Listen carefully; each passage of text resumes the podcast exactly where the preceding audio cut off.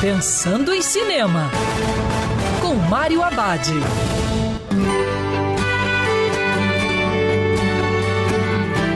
Olá, meu cinéfilo, tudo bem? A dica de hoje para você curtir do seu sofá é Questão de Tempo, um filme que faz uma boa mistura entre ficção científica e comédia romântica.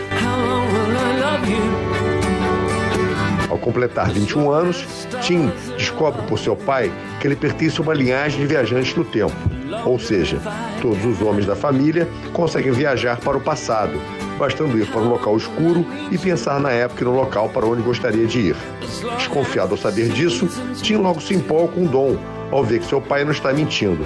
Sua primeira decisão é usar esta capacidade para conseguir uma namorada, mas logo ele percebe que viajar no tempo e mudar o que já aconteceu pode provocar consequências inesperadas.